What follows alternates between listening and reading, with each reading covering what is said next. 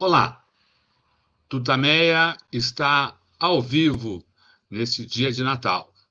E antes de mais nada, reafirmamos nosso apoio e solidariedade à campanha internacional pela libertação do jornalista Julian Assange, preso político do imperialismo.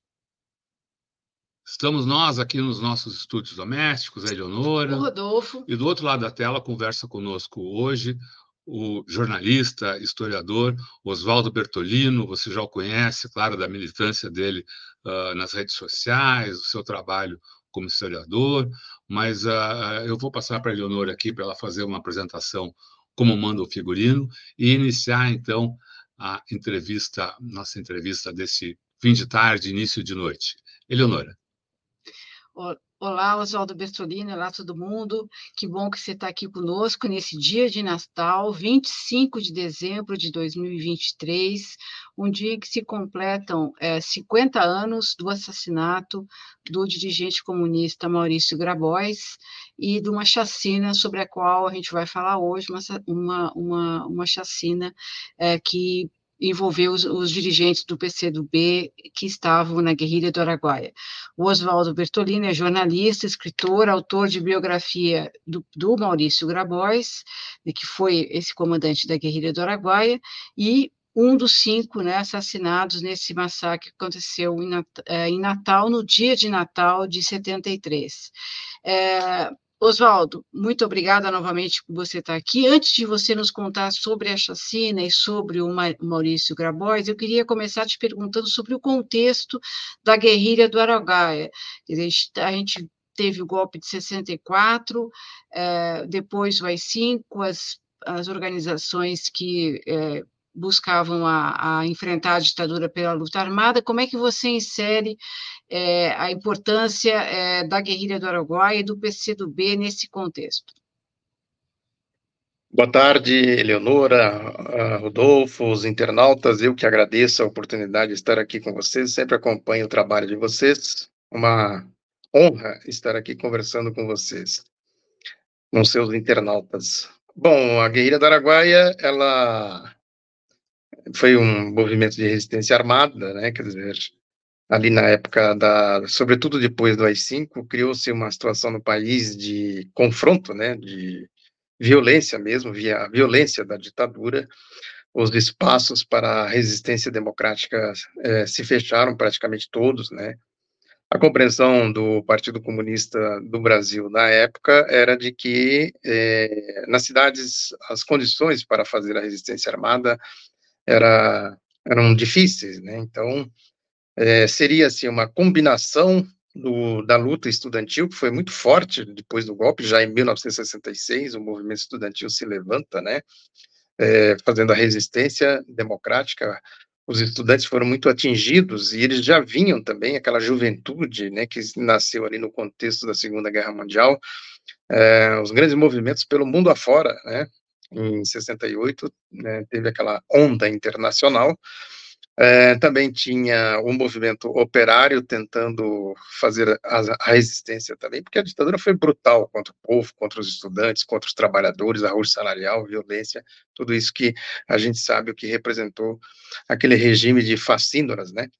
E teve a, tiveram as greves de contagem em Minas Gerais, contagem em Belo Horizonte, depois tiveram as greves também em Osasco, tudo isso fermentou uma situação de confronto e a ditadura recrudesceu com as cinco, né, recrudesceu e instaurou oficialmente o Estado, o, o terrorismo de Estado, né. Então foi nesse contexto em que o Partido Comunista do Brasil é, começou né, a preparar efetivamente a chamada Guerra Popular, né, a Guerra do Povo. Então a Guerrilha do Araguaia foi isso, se deu nesse contexto, é importante dizer que não era só o Araguaia que estava em preparação, né? A ideia da guerra popular já vinha de há muito tempo, é uma concepção que existiu sempre, né? Aí na, nas as guerras de libertação nacional, né? As guerras que se fizeram né, de libertação nacional ao longo do século XX, sobretudo, né? A guerra, a própria Segunda Guerra Mundial, a, a União Soviética, os países ali ocupados pelos nazistas, né, fizeram a guerra de libertação nacional. Na Coreia também houve a Guerra de Libertação Nacional, no Vietnã, é, em Cuba, a revolução teve também esse componente né, de libertação nacional. Então, era, é um conceito, uma concepção para enfrentar né, situações assim de violência desbragada, aberta, né, do regime imperialista, chamado imperialismo, quando os monopólios, trustes e monopólios passam a dominar pela política né, e impor consequentemente, o seu regime, o seu sistema de saque, de opressão, de tudo isso que a gente sabe, né, o que foi a opressão ao longo do século XX, com diferentes nuances, diferentes configurações políticas, o nazismo, o imperialismo, a doutrina Truman, né, tudo isso está nesse contexto da crise do, do, capitalismo, da virada que inicia, né, ela fica declarada no final do século XIX, começo do século XX, resulta em duas guerras mundiais, na Revolução Russa e essas guerras de libertação nacional, né. Tem todo esse contexto. PCdoB tem uma elaboração que vem exatamente do Estado Novo de 37, o Levante de 35, né? É, depois o governo Dutra, o governo do, depois da Constituição da Redemocratização de 45, 46, é, o enfrentamento com o general, o governo do general Dutra. Então tem toda uma contextualização já logo depois do golpe de 64, tem um documento do PCdoB que chama o Golpe de 64, seus ensinamentos, onde ele sistematiza isso, né? E a partir disso, estudando a experiência chinesa, a experiência de resistência no Vietnã, em Cuba e outras, na Coreia, outras experiências também de, de guerra de libertação nacional, começa-se a preparar a guerra popular, né, que seria a guerra do povo. Então havia por todo o país, né, a preparação da guerra popular. E o Araguaia era um desses. É, com o AI-5, aquela juventude, os operários, perseguidos pelo AI-5 precisavam ser tirados né, da, de circulação, precisava sair dos grandes centros, sobretudo São Paulo, Rio de Janeiro, e alguns foram mandados para outras regiões, mas se concentraram, é, sobretudo no Araguaia, que era um lugar distante, um lugar de, é, de mata, né, um lugar de serras, então, esses estudantes operários foram tirados e levados para lá, né, com esse objetivo de preparar a guerra popular e, ao mesmo tempo, proteger aqueles que estavam mais expostos né, ao terrorismo de Estado.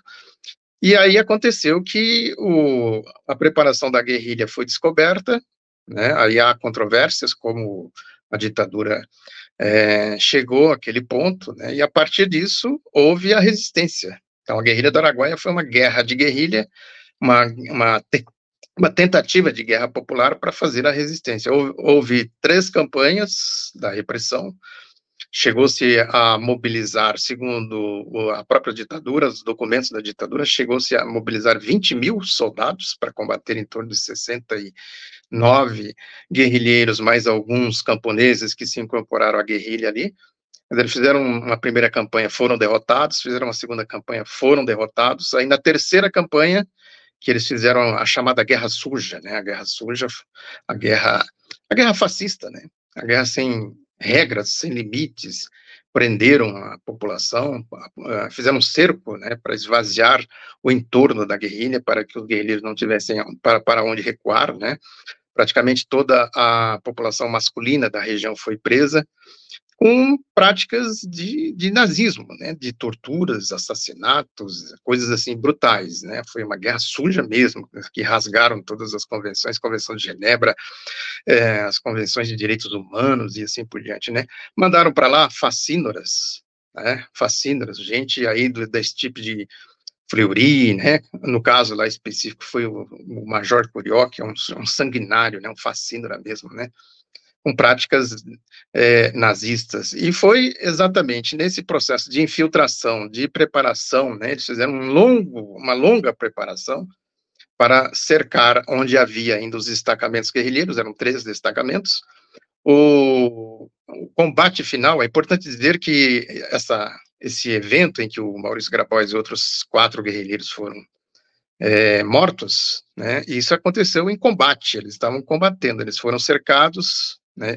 Havia uma operação para agrupar, sobretudo o destacamento A, que estava mais exposto, né, agrupar na comissão militar, na Serra das Andorinhas, e estavam lá 15, 15 guerrilheiros, mais a comissão militar, o Maurício Grabois era o comandante da, da comissão militar, Aí foi quando houve esse confronto no dia de Natal de 1973, por volta de 11h20 da manhã, estava chovendo ali na Serra da... aquela região chove muito nessa época, aí uma patrulha comandada pelo Curió, né, fez o cerco e houve o confronto, né, o Maurício Grabois morreu em confronto, morreu atirando. Ele, tava, ele estava com um revólver 38 e ele atirou e houve o revide.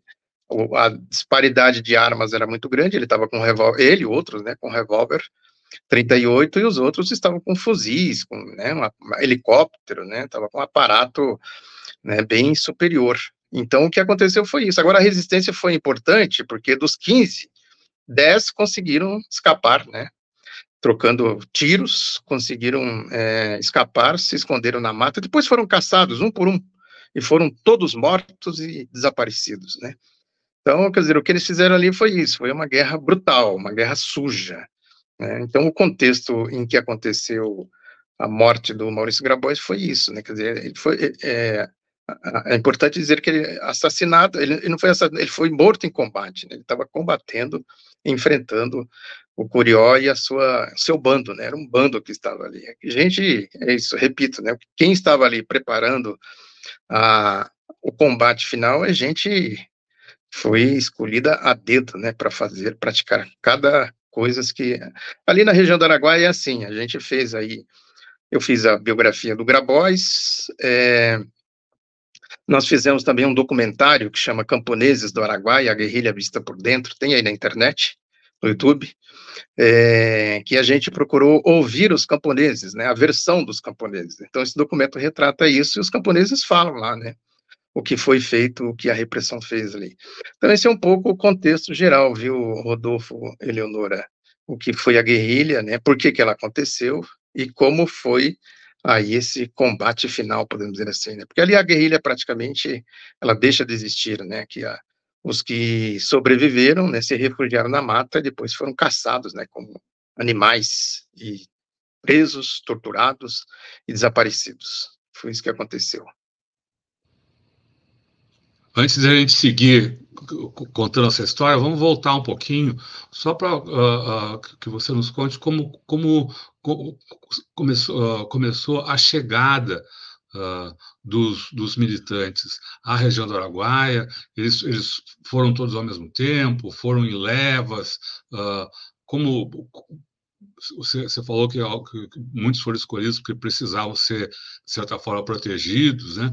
Então, se, se, se eles tinham recebido algum treinamento, uh, enfim, um pouco dessa uh, da, da, formação do grupo que uh, iria preparar aquela que seria, enfim, um, um, a gênese aí na concepção do, do, do, do, do PCdoB dessa uh, guerra popular.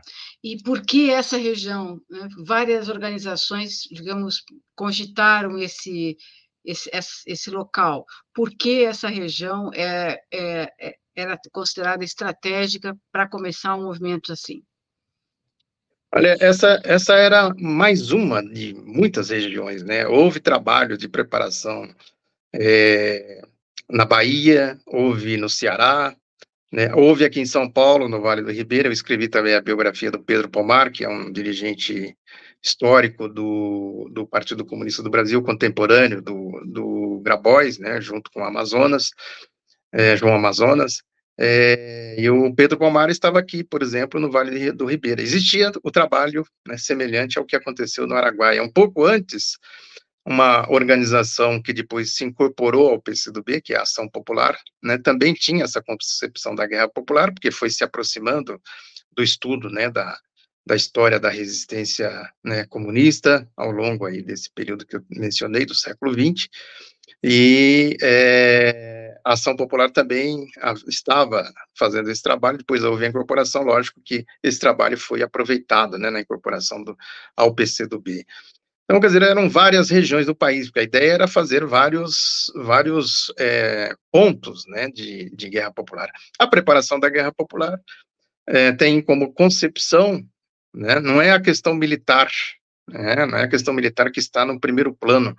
A questão principal é, a, é viver com o povo, conviver com o povo, né? o, o documentário camponês do Araguaia mostra bem isso, né? como os guerrilheiros eram é, muito queridos, né, muito benquistos pela população, né, exatamente porque dava esse sentido de fazer com que aquele povo tivesse um mínimo de direito, né, e sabe como ainda hoje é assim, imagina naquele tempo, o povo abandonado, né, completamente abandonado, explorado, roubado, saqueado, né, enfim, as condições é, difíceis da vida do povo, né, então a convivência com os guerrilheiros né, a ação dos guerrilheiros, no sentido de combater essas injustiças do cotidiano, né, fizeram com que eles fossem muito bem é, recebidos pela população. Então, tinha lá médicos, tinha engenheiros, né, era, assim, os guerrilheiros, né, os que foram lá para fazer a preparação da guerra popular. Logicamente que isso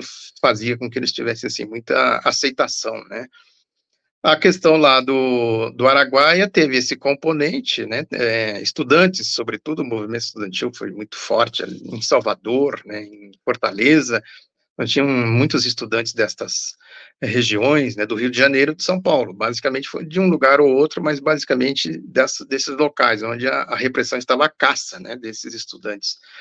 E lá era um local distante, né, um local que era mais fácil proteger né, esses, esses que estavam na mira, porque com as cinco, a gente sabe, quem era preso depois do AI-5 não tinha habeas corpus, né, não tinha, estava nas mãos né, dos facínoras, então dificilmente escapavam da morte. Importante dizer que houve também nesse período uma, um outro episódio de chacina, que foi uh, o extermínio da comissão de organização do PCdoB. Eu escrevi também a biografia do Carlos Nicolau Daniele, que era o secretário de organização do Comitê Central do PCdoB, que era o elo fundamental com a guerrilha. Quer dizer, a base material da guerrilha estava aqui, em São Paulo, é, e ele é que fazia essa coordenação, inclusive a comunicação, fazia com que as notícias fossem é, levadas para fora do país, no caso, para a China e para a Albânia, e de lá essas notícias eram transmitidas por rádios, né, a Rádio Pequim, a Rádio Tirana, e assim é, se sabia, quem conseguia sintonar, sintonizar essas rádios sabiam o que estava acontecendo ali na região do Araguaia. O Daniele foi preso também no final de 1972, foi preso é, logo depois do Natal de 72, e foi assassinado, ele passou quatro dias sendo torturado ali no Doicote, né, ali na rua Tutóia, e no meio da tarde do dia 31 de 1972 ele morreu, morreu sob tortura.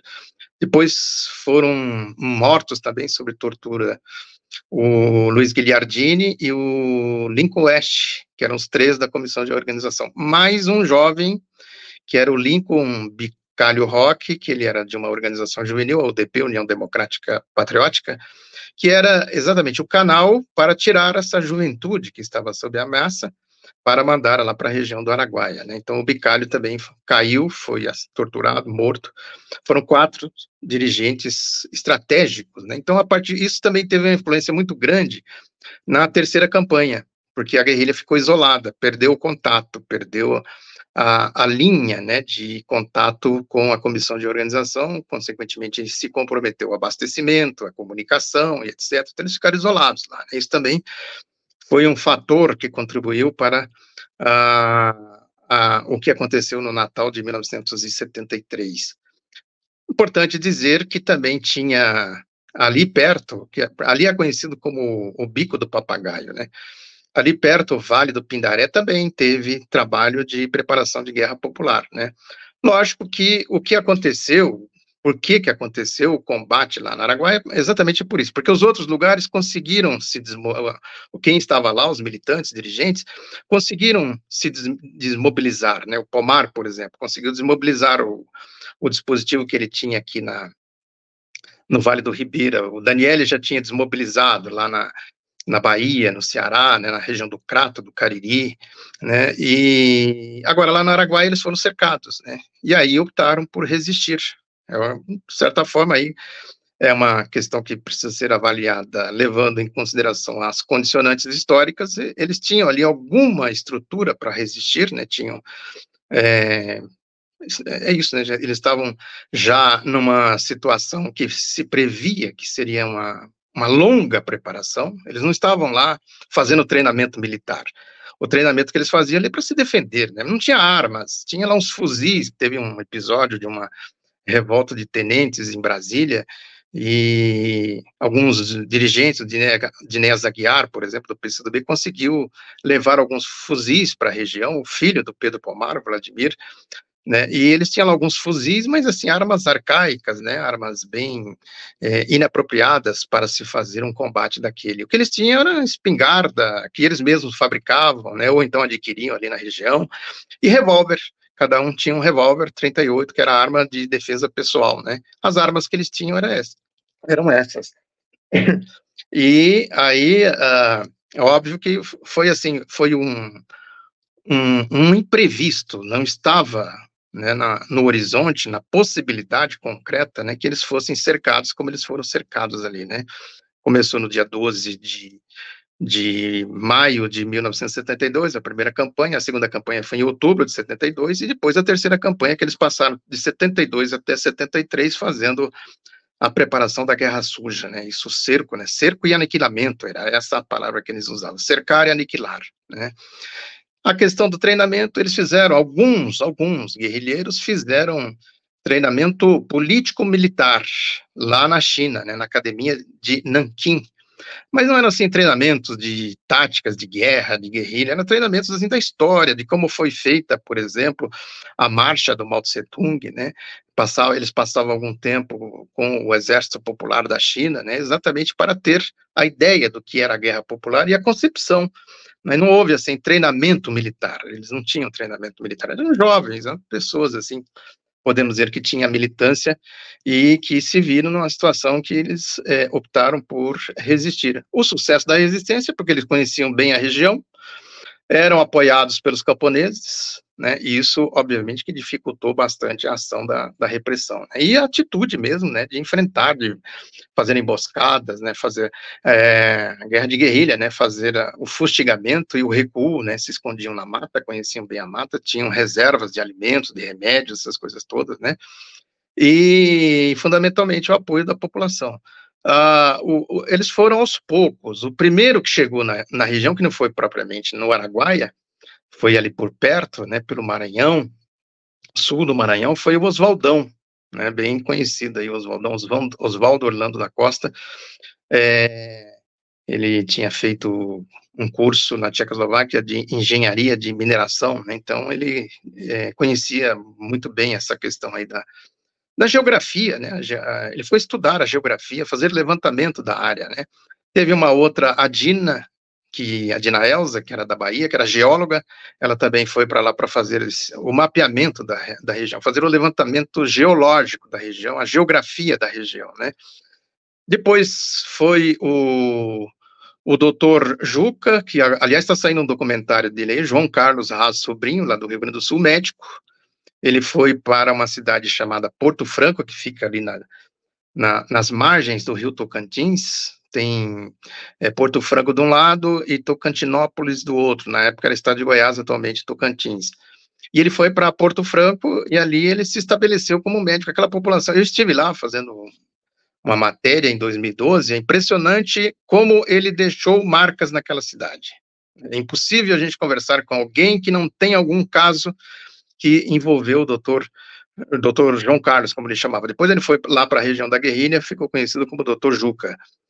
E é isso, ele fazia atendimento à população, né, de dia, de noite, a pé, com jipe, a cavalo, né, tinham lá duas enfermeiras que eram da região que eh, se juntaram a ele, né, para fazer esses atendimentos, fazer parto, né, salvou muitas vidas. É isso, a gente anda lá por Porto Franco e a gente conversa com as pessoas e a gente eu teve um caso, né, tem até está fotografado, filmado, tem aí na internet no portal Grabois, um caso em que a gente estava, estava conversando com o prefeito numa praça e chega um senhor com a perua Kombi e ele disse: Eu trouxe o doutor Juca nesta perua de Imperatriz para Porto Franco. E depois de algum tempo, ele fez o parto da minha mulher, salvou a vida da minha mulher e do meu filho, que é esse que está aqui. E aí aparece os dois chorando, né? Quer dizer, então, e aí ele, ele criou um hospital, ele criou um hospital em Porto Franco, né? E aí depois, quando houve é, o, o deslocamento lá para o teatro da guerrilha, né, região do Araguaia, sul do estado do Pará, e Xambioá, que já era eh, já é do outro lado do Rio Araguaia, era Goiás, agora Tocantins, né, e do outro lado, cento, em torno de 160 quilômetros, mais ou menos, adentro do estado do Pará, Pará eram as regiões das, dos destacamentos, três destacamentos, né. Aí depois chegou em Porto Franco também, aí chegou o Maurício Grabois, isso já em mil, o Oswaldão chegou por ali em torno de 1966, a decisão do PCdoB de começar a preparar a guerrilha da Araguaia se deu na sexta conferência do partido, em 1966. Logo depois, Oswaldão, ele tinha chegado da Tchecoslováquia, Oswaldão foi deslocado para lá. Depois foi, aí chegou, o doutor Juca, doutor João Carlos, lá em Porto Franco, depois chegou o Maurício Grabois, em Porto Franco, chegou a Elza Monerá, também lá da resistência do governo Dutra dos anos 40, né, uma veterana dirigente do PCdoB. O filho do Maurício Grabois, o André, o genro do Maurício Grabois, era casado com a filha do Maurício Grabois, a Vitória, e ali eles montaram um comércio, vendia assim miudezas, né, de porta em porta, na própria residência, e o doutor Juca atendendo a população. Então eles criaram uma base popular muito forte ali, né. Aí depois eles cruzaram o rio Tocantins, e foram para lá, para o Teatro da Guerrilha, e a população, obviamente, que não tem, não, não ficou sabendo, né, porque que eles estavam ali, de uma hora pra, para outra desapareceram, porque eles foram exatamente deslocados para lá, para a comissão militar, né, para compor a, a comissão militar. Importante dizer que o André Grabois era o comandante do destacamento A, ele foi morto na segunda campanha, o Gilberto Olímpio estava com o Maurício Grabois na, na, na, comissão militar, no combate do dia 25 de dezembro de 73, também é considerado desaparecido político, né? Então foi isso, o contexto geral da preparação efetiva foi isso. Aí foram chegando os, os outros militantes, né, de acordo com a, a, a, estrutura. Esse caminho era fundamental, né? A UDP, União da Juventude Patriótica, a comissão de organização, Carlos Daniele e Luiz Guilhardini e Lincoln Bicalho, e Lincoln Oeste, o Bicalho era o presidente da UDP, passava pelo Elza Monerá, ou pelo Maurício Grabois, ou pelo João Amazonas, que faziam um revezamento para manter o contato com a comissão de organização e o Comitê Central em São Paulo. Por esse caminho, eles conseguiam é, tirar esses estudantes, alguns operários, né, alguns trabalhadores, e mandar lá para a região da guerrilha. Né? Esse foi o contexto geral. Oswaldo, e e por que a, a comissão uh, houve essa reunião? Porque, uh, se eu não estou enganado, se eu não estou errado, nesse, nesse uh, 25 de dezembro de 1973, nesse local onde ocorreu o, o, o combate, uh, havia integrantes do, de vários, de, de, de, de, vários dos, dos destacamentos da guerrilha. Por que ocorreu, então, essa reunião da, da, da, da comissão militar nesse local? E, e, quem foram os outros mortos ali? Uh, se você pudesse falar um pouco deles também, para depois a gente conversar um pouco mais sobre o, o Grabois. Assim, de cabeça, os mortos eu não lembro todos, né? Eu sei eu, que teve eu, vou, eu vou, eu, tá. vou, eu vou, vou, vou lembrar aqui, então, a gente uh, uh, foram, então, você, você, já citou aí o Maurício Grabois e o, o genro dele, o Gilberto Olímpio Maria, uh, morreram também o Líbero Castiglia, o Paulo Mendes Rodrigues e o Guilherme Gomes Lund, cuja morte também houve um, ensejou um, um, um, grande processo contra o, o, um processo internacional contra o governo brasileiro. Né? Exato. O, o Jean Carlos era italiano, né? O Joca, chamava ele de italianinho, que era companheiro do André Grabois lá no destacamento A. Né? Agora, o que aconteceu foi o seguinte: era uma tentativa de fazer a resistência. Eles estavam isolados, não tinham informação, não sabiam exatamente o que estava acontecendo. É...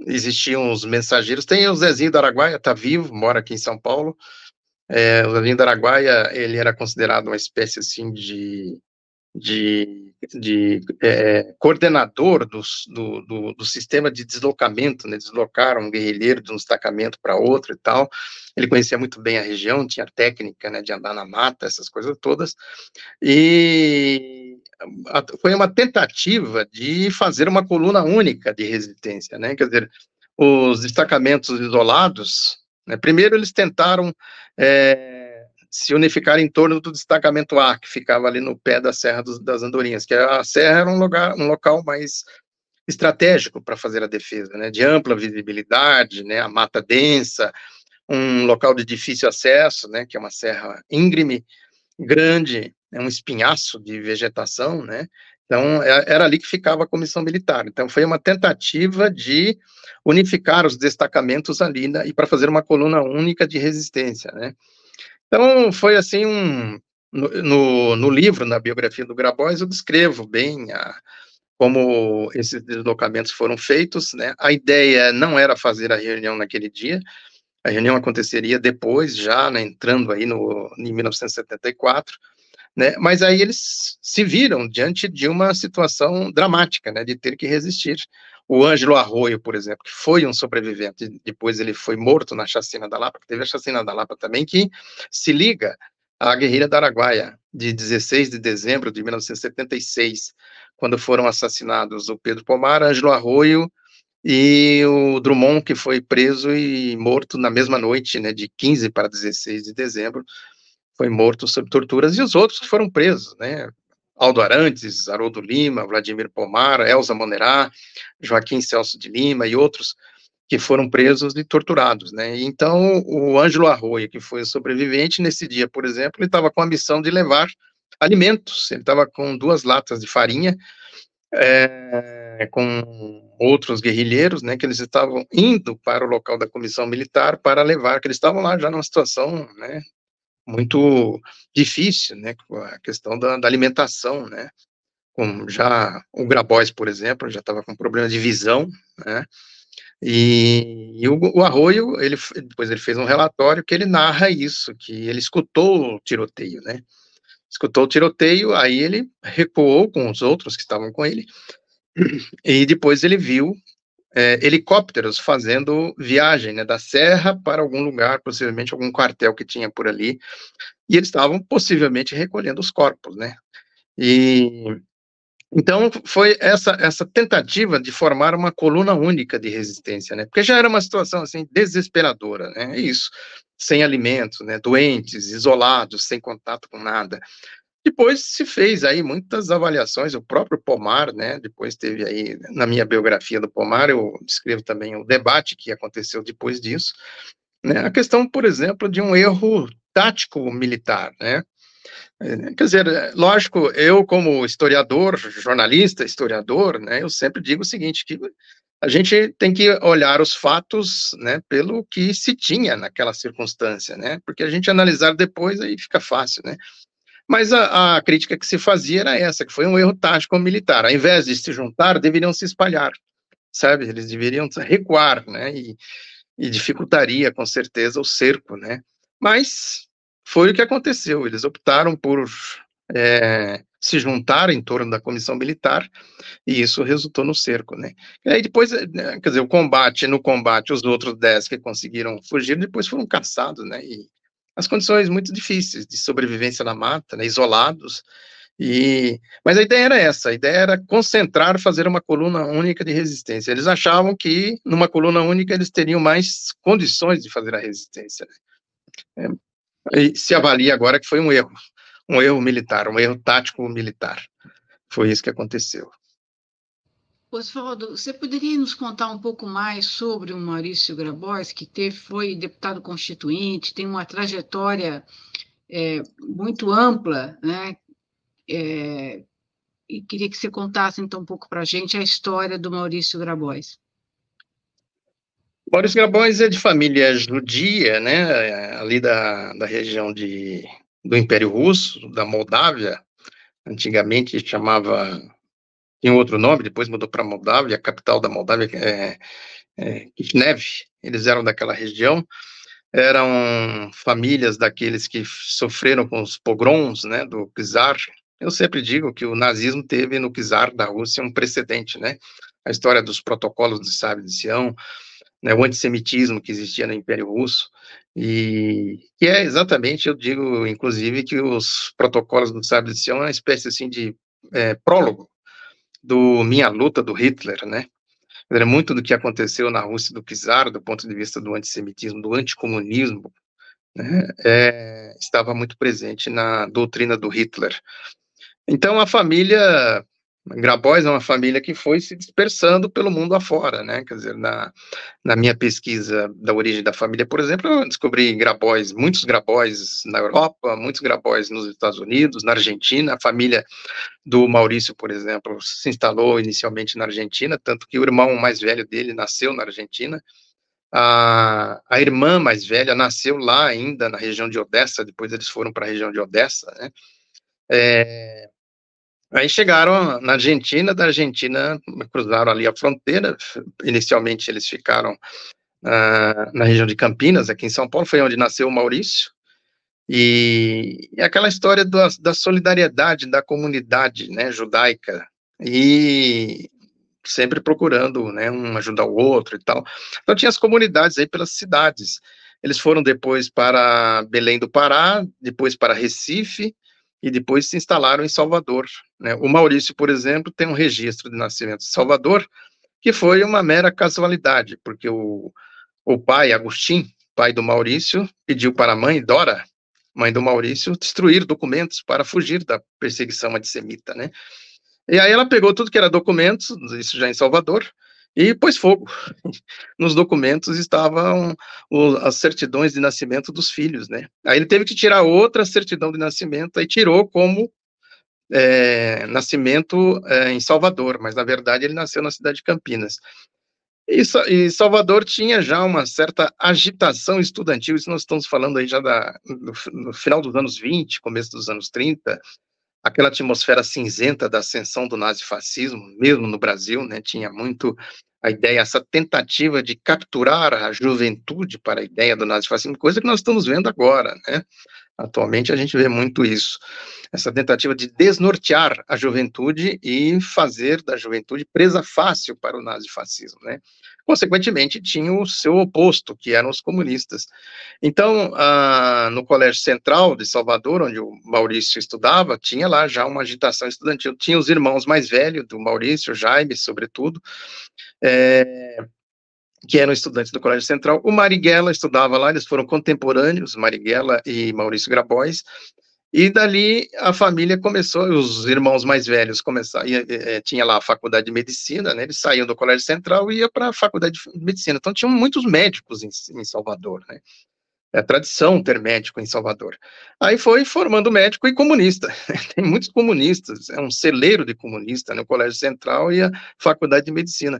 O irmão mais velho foi para o Rio de Janeiro, consequentemente levou a família, né, que ele tinha se formado, ele foi um renomado médico, né, da, da psicologia, do, do, ramo da psicologia, da psiquiatria, e Jaime Grabois, e já era, tinha ligação com a juventude comunista, foi para o Rio de Janeiro, levou a família, levou, consequentemente, o Maurício. O Maurício entrou na Escola Militar do Realengo, e lá já tinha trabalho dos comunistas também, né, na juventude militar. Tinha muito trabalho na juventude. Onde tinha juventude, tinha trabalho já do Partido Comunista do Brasil, né, no enfrentamento com o nazifascismo, com as ideias do nazifascismo. E aí ele se envolveu já diretamente com os militares, jovens militares que eram do partido, né. Foi expulso, porque, porque se manifestou como da juventude comunista, foi expulso da escola militar do Realengo, se integrou à, à juventude comunista, se ligou à parte da comunicação, né, e começou a produzir, ele tinha muito essa, esse aspecto de ser um publicista, um teórico, né, um estudioso, além de ser é, muito prático, né, de ser um organizador, ele tinha essa, ele combinava o que se chama de pensamento e ação, né, pensava e agia, então ele foi organizar a comunicação, tinha os boletins, jovem proletário, jovem aviador, pessoal da aeronáutica, jovem marinheiro, né, o, tinha boletim para onde tinha juventude, tinha boletim que ele fazia, ele e uma equipe, né, é, fazia da juventude. Depois veio a, a, história do Estado Novo, o golpe do, de 37, é, ele foi preso duas vezes, né, mas como era jovem, não tinha assim muito é, é, do que ser acusado, né? Então ele foi preso, processado. Tem fotos dele, dele aí na, nos arquivos da repressão, jovem, né? Jovem preso. E, e, e o, o, o, jornal A Classe Operária, que é um jornal histórico do partido. Então, é, sempre que ele estava em alguma atividade, ele estava ligado ao jornal A Classe Operária, né? Aí a repressão foi prendendo o Estado Novo, foi prendendo os dirigentes do, PC, do Partido Comunista do Brasil, na época PCB, depois PCdoB, é, foi prendendo, prendendo, e ficou só um, que era o Domingos Braz, e o Domingos Braz era o responsável pelo jornal, e o Domingos Braz chamou o Grabois para São Paulo, para fazer o jornal a partir daqui, para fugir da repressão lá no Rio de Janeiro, e aí o Domingos Braz foi preso também, só ficou ele, né? Eu até esses dias estava comentando aí num evento que tá, tem um livro aí que está sendo lançado pelo neto do Grabois, que é são textos reunidos do Grabois, que eu estava dizendo no lançamento, eu estava dizendo, quer dizer, o Comitê Central do Partido Comunista do Brasil passou a ser o Grabois, era só ele. Né?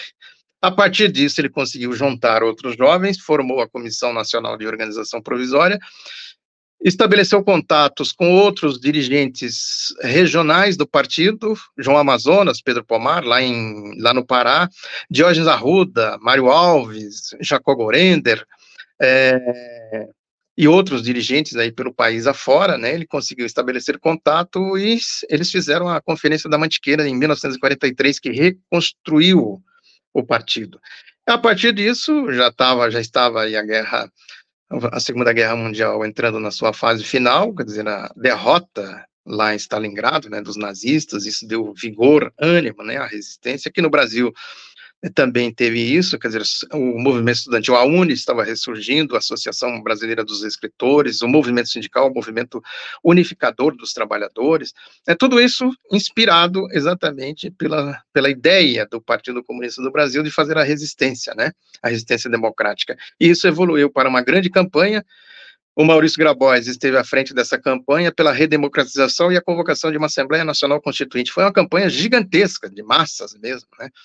E o Getúlio também se aproximou dessa ideia, o chamado movimento queremista. Então ficaram dois movimentos reivindicando a Constituinte, os comunistas e os queremistas, que se encontraram em muitos momentos, né, em comícios, movimentos aí de massas pedindo a Constituinte. Aí o partido voltou à legalidade, é considerado legal a partir do comício que foi feito lá no estádio do Vasco, Vasco da Gama, em 1945, depois no Pacaembu.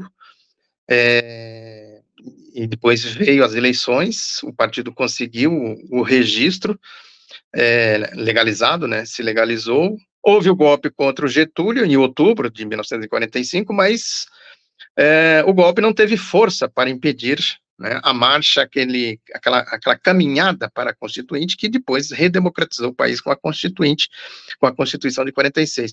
O Grabois liderou né, essa grande campanha, o Prestes estava preso, saiu, preso por conta do levante de 1935, saiu com anistia em maio de 1945, se elegeu é, senador, o Prestes tinha assim, um prestígio muito grande por conta da coluna, né, da coluna Prestes, então ele assumiu um papel muito importante ali também, né, e depois da Constituição, houve a separação da Assembleia, né, o Senado e a Câmara dos Deputados se separaram, e o Maurício Grabois foi ser, foi ser o líder da, do, da bancada comunista na Câmara dos Deputados. E aí depois veio o governo Dutra, que foi um governo autoritário, ditatorial, né, que rasgou, pisoteou a Constituição. Houve a cassação do registro do partido em 47, a cassação dos mandatos em 48. O partido volta para a clandestinidade, né, e sem os mandatos. E aí foi a resistência, né, com os governos, o segundo governo Getúlio, o governo Juscelino, o governo João Goulart teve aí a, o respiro, né, um certo respiro democrático, mas o partido continuou na, na ilegalidade. E aí houve também uma grande crise no movimento comunista internacional, né, o vigésimo congresso do Partido Comunista da União Soviética foi um grande cisma no movimento comunista internacional, que resulta em dois partidos comunistas, né, o Partido Comunista Brasileiro, que surge ali naquele processo do quinto congresso já em 1961, o Congresso em 60, o PCB ele é registrado em 1961, registrado não, ele é proclamado, né, porque estava na ilegalidade. E o PCdoB que se reorganiza em 1962, quer dizer, aí um pega um caminho, outro pega outro, né, o PCdoB pega exatamente o caminho da resistência, aí a, isso nós estamos conversando aqui, né, da resistência, da guerra popular, né, da resistência à ditadura militar.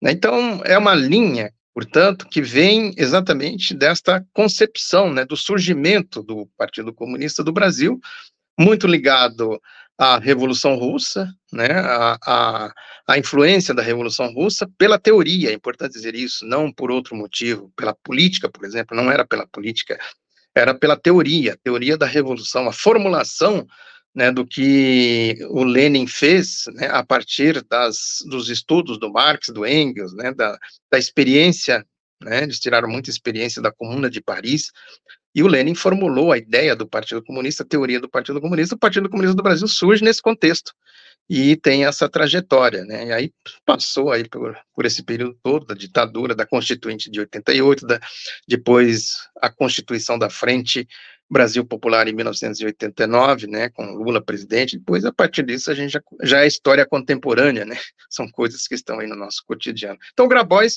foi isso, né, ele é um, um construtor dessa trajetória. Né? Eu digo que ele foi o principal construtor dessa trajetória, dessa resistência democrática, dessa formulação né, da, do que é, se tem, né, em grande parte aí da esquerda hoje, né, que é exatamente esses conceitos básicos de progresso social, democracia, né, soberania nacional, inclusão social, né, união do povo, né, são ideias assim que o Grabois foi ele, ele se dedicou muito a isso, né? No pensamento e na ação. É isso. Uh, eu tive a oportunidade aí, depois de uma dica sua aí, de, acompanhar, o, o, dar uma lida no, no dossiê uh, em homenagem ao, ao Grabois que vocês publicaram no, no portal da, da Fundação Maurício Grabois, né, publicado hoje, e, e, ali há vários textos, uh, textos ou dele, ou, transcrições de discursos, e me chamou a atenção um uh, que, que me parece muito atual, né? é, um, é um comentário dele sobre o discurso do Prestes, que homenageava Stalin, pouco depois de sua, de sua morte. Então, parece que, o, o pelo que dá para entender ali do, do, do, do, da, do texto, o Prestes havia feito a, a homenagem uh, aí ao, a, ao Stalin, e logo depois o, o Grabois fala, né? e, e, e nesse texto Uh, o que é muito marcante é a defesa, é, é a defesa, é a demonstração da necessidade para os tra trabalhadores e para os comunistas da paz. Ele fala sobre a paz, fala sobre a guerra, fala sobre a luta anti-imperialista nesse texto. Você podia comentar esses elementos aí, o pensamento dele sobre essas questões que estão é, tão presentes hoje, né? 73, a morte, a morte de Stalin foi em 53, nós estamos aqui, é, enfim, eu nem sei quantos anos. 70. 70, 70 anos a morte, 70 anos a morte de Stalin, e, e, e nesse pronunciamento já se discute uh, essas questões tão presentes hoje. É, esse texto do, do Grabois, ele faz parte de, de uma edição especial do jornal A Classe Operária, que vários dirigentes do, do partido escreveram, né? O Arruda, o Marighella, Mário Alves, o Gorender, acho que o Gorender, não me lembro se o Gorender escreveu, mas foram vários, né, que escreveram ali, o Prestes, né, é, lamentando, né? Foi a morte do Stalin foi assim, de certa forma imprevi, imprevi, foi imprevisto, né? Ele já tinha 70 e poucos anos, mas foi assim uma coisa repentina, né? Ah, havia uma conjuntura muito conturbada na, ali no pós Segunda Guerra Mundial. Maurício Grabois tem um outro texto dele, não, texto não, acho que foi um discurso que ele fez na Câmara dos Deputados, né, que ele denuncia a doutrina Truman, né, que ele fala que eles estavam reacendendo a fogueira ateada por Hitler, né, que até eu falei, bom, ele está dizendo aqui que eles estão fazendo ressurgir a ideia do nazifascismo. Ele vai fundamentar isso, né? As intervenções, as guerras, né? Wall Street, a formação de Wall Street, do poder, né? Do, do, do sistema financeiro. Depois isso explodiu. Hoje tem essa hipertrofia financeira aí, quer dizer, o neoliberalismo, né? Mas naquela época já, eles já denunciavam isso a tentativa de criar aqui no Brasil um governo, um governo autoritário, né, a tentativa de criar, é, inclusive, cisão com a Argentina, a Argentina influenciada pelo Peronismo, pelo Perón na época, né, então o embaixador dos Estados Unidos aqui no Brasil, né, ele é, interferia em assuntos internos, assim, abertamente, publicamente, né, era uma coisa vergonhosa. O governo Dutra foi um governo que se integrou completamente à doutrina Truman, que é a doutrina da expansão militar, sobretudo, a ideia da OTAN, depois surge a OTAN, né, a tentativa de militarização do chamado hemisfério sul, né, que a gente dizia na época, né, e, consequentemente, vem as imposições, a criação da Escola Superior de Guerra, por exemplo, em 1949, foi fundamental para a criação da chamada doutrina de segurança nacional, o inimigo interno, a ideia do inimigo interno, mesma coisa do Hitler, né? E que o inimigo interno tinha que ser combatido, e foi a partir dali que eles criaram esse núcleo que depois deu o golpe em 1964. Atentaram contra o Getúlio, contra o, o Juscelino, né? Aquela história do, da renúncia do João Goulart, do Jânio Quadros tem muito a ver com isso. Depois atentaram, tentaram impedir a posse do Goulart, tentaram derrubar o Goulart, até que conseguiram derrubar em 64. Tudo isso tem a ver com essa ideia, né? Então, o contexto que eles falavam do Stalin era exatamente esse. Era, um, era uma corrida febril para uma terceira guerra mundial, a bomba atômica. Tem aí o filme Oppenheimer, é, até fiz um artigo sobre isso, né, resgatando um pouco a história né, da, da bomba atômica, que o Truman dizia que era o escudo contra o comunismo. A bomba atômica era o escudo contra o comunismo.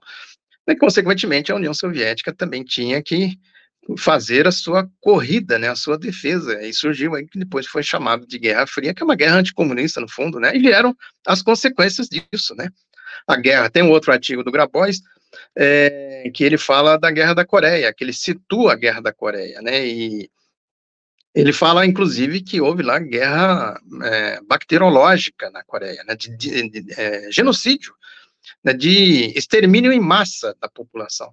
Depois eles repetiram isso na Guerra do Vietnã, né? e fizeram aqui no Brasil, né, a gente sabe que foi a ditadura militar, isso que a gente acabou de dizer da, lá do, do cerco e aniquilamento na guerrilha da Araguaia, a Guerra Suja, né, a guerra, jogaram bomba na Palme, lá na, isso é importante dizer, né, lá na, no Araguaia, a guerra, a bomba que eles jogaram no, no Vietnã, né, e outras, as, as bestialidades, podemos dizer assim, né, então, ali naquele, naquele contexto, é, era muito importante fazer a defesa da paz, né?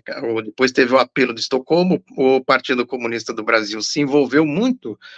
Né? Eles escolheram, por exemplo, o abaixo-assinado que seria mandado para a ONU, né, pedindo controle sobre a bomba atômica, eles conseguiram recolher, naquela época, isso nós estamos falando do começo dos anos 50, conseguiram recolher mais de 4 milhões de assinaturas, né? E esse abaixo-assinado correu o mundo, né, pela paz, a campanha pela paz, teve o Congresso Mundial da Paz, o Movimento pela Paz, aí tem, né, vários, o, o Neruda, né, se envolveu nisso, a, enfim, uma grande campanha dos comunistas, sobretudo, né, teve o um episódio do é, Cândido Portinari, que tinha um evento nos Estados Unidos, que era um evento de intelectuais do mundo todo, numa universidade lá nos Estados Unidos, e o Cândido Portinari foi convidado a, a, a, comparecer, e ele foi impedido. A embaixada dos Estados Unidos impediu que o Cândido Portinari, que era do Partido Comunista do Brasil, entrasse nos Estados Unidos. Não concederam visto, autorização para ele entrar. Então era um momento assim de uma tensão muito grande, né? Então, quer dizer, o que se falava do Stalin naquela época, precisa, eu sempre digo, né, entender os contextos. Depois, mais na frente, tem outras questões envolvidas, né? PCdoB, por exemplo, no oitavo congresso, nós já estamos falando de 1992, depois da queda da União Soviética, o PCdoB faz um reexame, né, do, de algumas questões ali, né, tinha muito do anticomunismo, tem ainda muito do anticomunismo, mas tem também essa questão de você estar abrindo caminho, né, você está iniciando uma experiência, não, não tinha, eu, traba, eu fui aí da imprensa do metrô, do sindicato dos metroviários, muito tempo, E tinha um engenheiro no metrô que ele sempre dizia o seguinte: experiência só é boa quando é de segunda mão, viu? então, quer dizer, né, a experiência, você, quando, você, quando você já tem ela de segunda mão, fica mais fácil de você tomar decisão, né? No caso deles ali, eles estavam abrindo caminho, desbravando, né? Então, tem, teve, tiveram deficiências, erros e assim por diante, que precisam ser analisados, né, obviamente, naquele contexto. Mas é interessante o que eles, isso que você uhum. falou, você chamou atenção para isso, né? O que, você, o que eles falavam lá vale, né, tirando os elementos históricos, né, os personagens, vale muito para a realidade de hoje, que é a mesma, são os mesmos elementos do imperialismo de hoje em dia, né? Então, Oswaldo, justamente sobre isso que eu queria te, te perguntar. Logo no início, quando você estava contando a trajetória do Maurício Grabois, você lembrou que ali dos anos 20, passagem dos anos 20 para os anos 30 do século passado, havia né, uma tentativa imperial ali de difundir as ideias fascistas no Brasil, e teve movimentos de massa fascistas no Brasil, e houve também o crescimento das ideias de esquerda e o movimento comunista aqui no Brasil também é, cresceu e foi, e foi forte é, na própria eleição depois em é, que o Prestes foi eleito senador, o candidato do Partido Comunista teve perto de 10% dos votos, o que foi importante. Quer dizer, havia essa, essa, esse embate né, fa os fascistas ali disputando espaço e os comunistas também fortes. Isso, de alguma maneira, serve para a gente hoje refletir, hoje que a gente tem um avanço fascista, né? nos últimos anos a gente está vendo isso, a gente viu aqui no Brasil com Bolsonaro, movimentos de massa, a gente está vendo agora é, essa tragédia na Argentina, é, isso é, te leva a crer que as ideias que gravitam em torno do, do, da, da, do conceito do comunismo, é, da, da, esquerda, devem também, de alguma maneira, florescer nesse momento? Como é que você vê esse embate é, à luz do que aconteceu no passado, esse embate agora? Exatamente isso.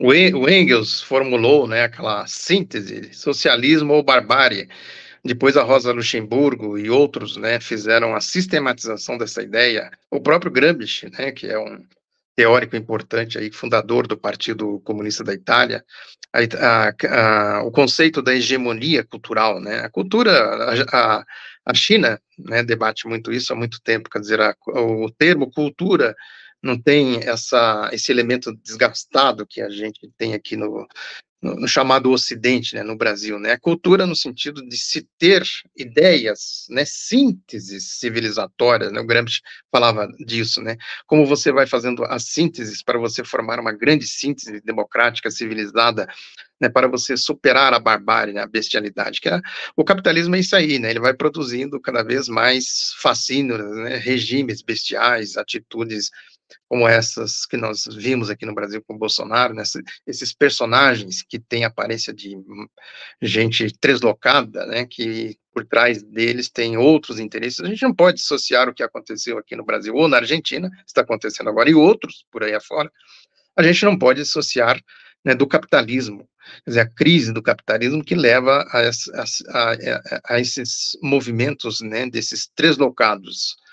Foi o que aconteceu com Hitler, né? O Hitler teve ascensão exatamente no leito da crise de 29, da quebra da Bolsa de Nova York, né, da, da Primeira Guerra Mundial, de crise, crise, crise que se manifestou com força no final do século XIX, quer dizer, a divisão do mundo pelas potências, pelos monopólios, trustes e monopólios, um pouco aquilo que o Adam Smith dizia, né, que os capitalistas não deveriam se juntar no mesmo clube para evitar a tentação de se formar trustes e monopólios.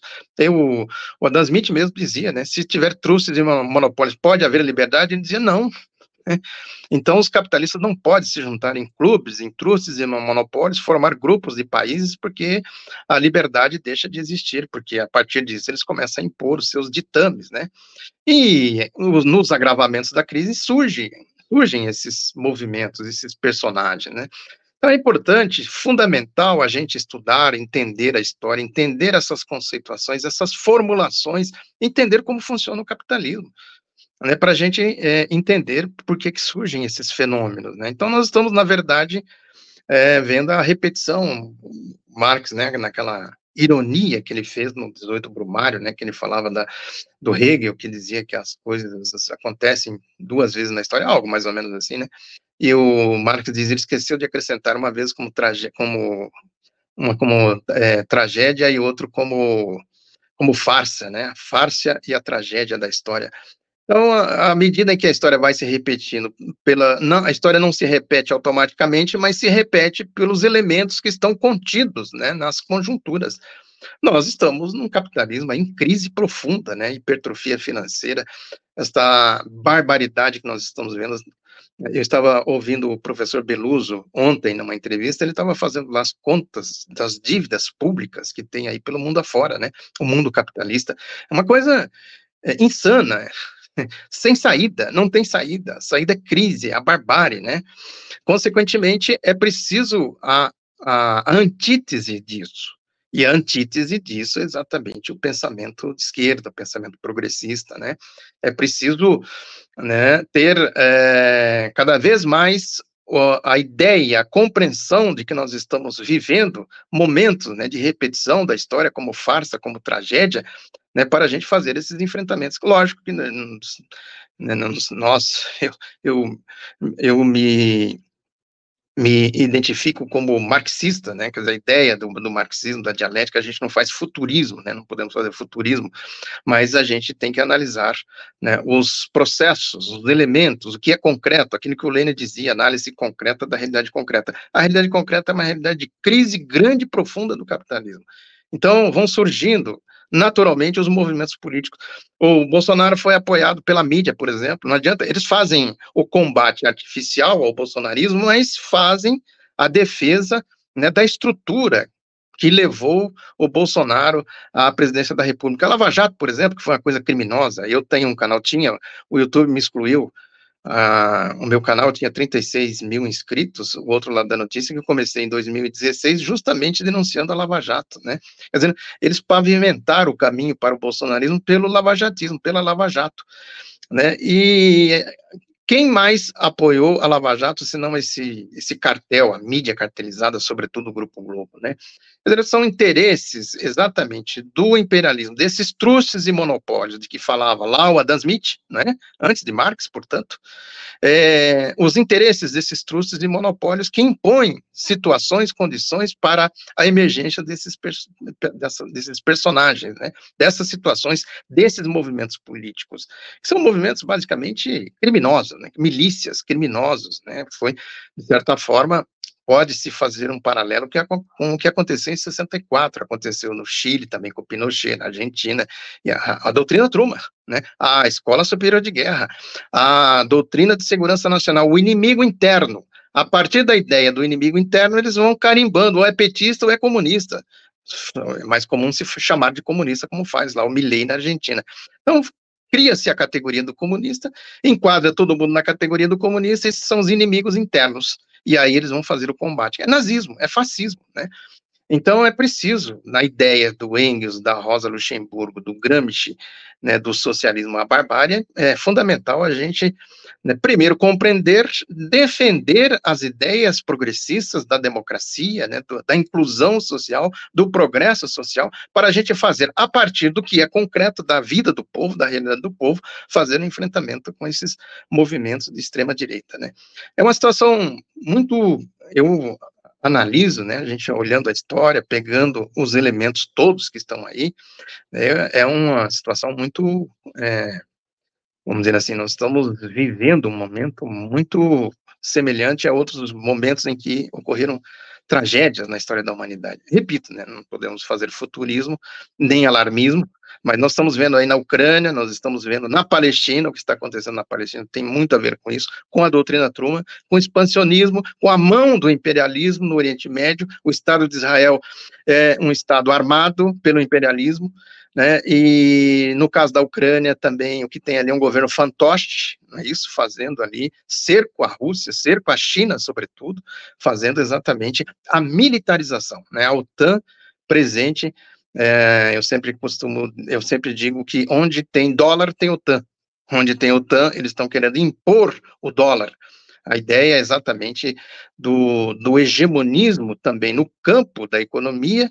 no pós-Segunda Guerra Mundial, do imperialismo com o centro nos Estados Unidos, né, com seus mecanismos né, de dominação pela, pela imposição do padrão dólar, FMI, Banco Mundial e outras coisas mais. Né, e eles impõem o padrão dólar exatamente pela militarização. Né, essa que é a questão. Então, os elementos estão aí. Né, então, cabe a gente fazer, sem dúvida alguma, um, compreender e fazer um combate muito duro. Eu digo sempre que o nazifascismo a gente não, não pode fazer mediação, tem que isolar e derrotar, esmagar do ponto de vista político, do ponto de vista ideológico. Porque é isso, eles vão emergir em situações assim, como aqui no Brasil, depois do golpe de 16, e no caso da Argentina, quer dizer, na crise eles aparecem como os supostos é, é, salvadores da pátria, né? E com a demagogia e o apoio da mídia, na estrutura do, do cartel midiático, o apoio eles vão se impondo, né? Foi o que a gente viu aqui e é o que nós estamos vendo na Argentina.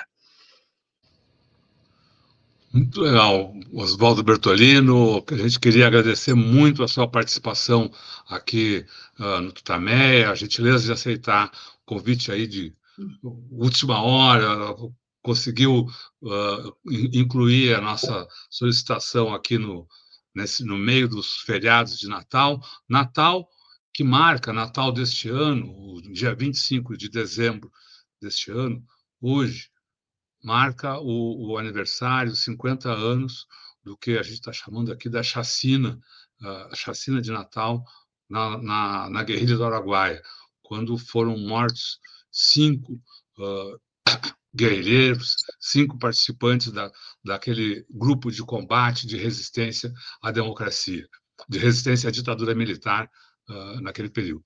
Então, agradecemos muito aqui a, a participação do, Berto, do, do, Oswaldo Bertolino, agradecemos também a participação do público, a Assembleia que se formou aqui para ouvir a, as reflexões, as informações trazidas por esse nosso entrevistado, que é jornalista, eh, escritor, historiador, e lembramos a todos que essa entrevista fica disponível em todos os canais Tutameia. É só buscar por Tutameia TV e você nos encontra nas várias plataformas de podcast, no Twitter, no Facebook, no YouTube.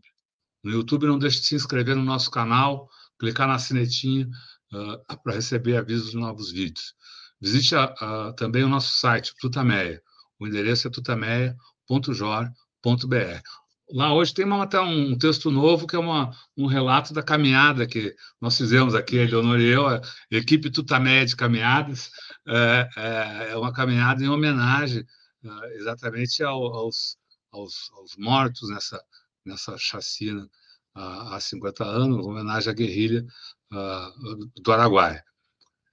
Dito isso, a gente devolve então a palavra ao Oswaldo Bertolino para que dessa vez sem perguntas faça a sua mensagem, faça a sua fala, converse então com o povo que está aqui conosco e que seguirá com a gente pela internet afora. Muito obrigado, Bertolino. A palavra é sua.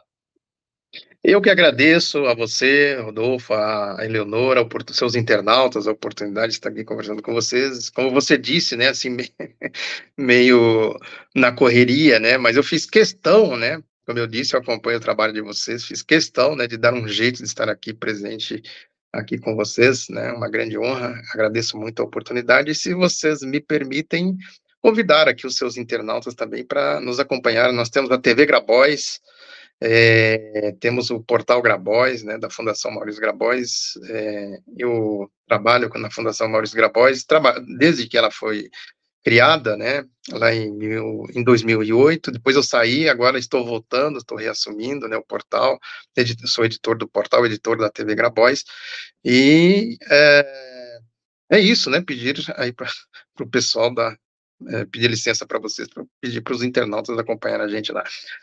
Um abraço para vocês, abraço para os internautas e sempre à disposição aqui, na hora que vocês quiserem bater papo. Eu gosto muito desse, desse trabalho, né? acho importante isso que eu estou dizendo, né? a luta contra a barbárie, né?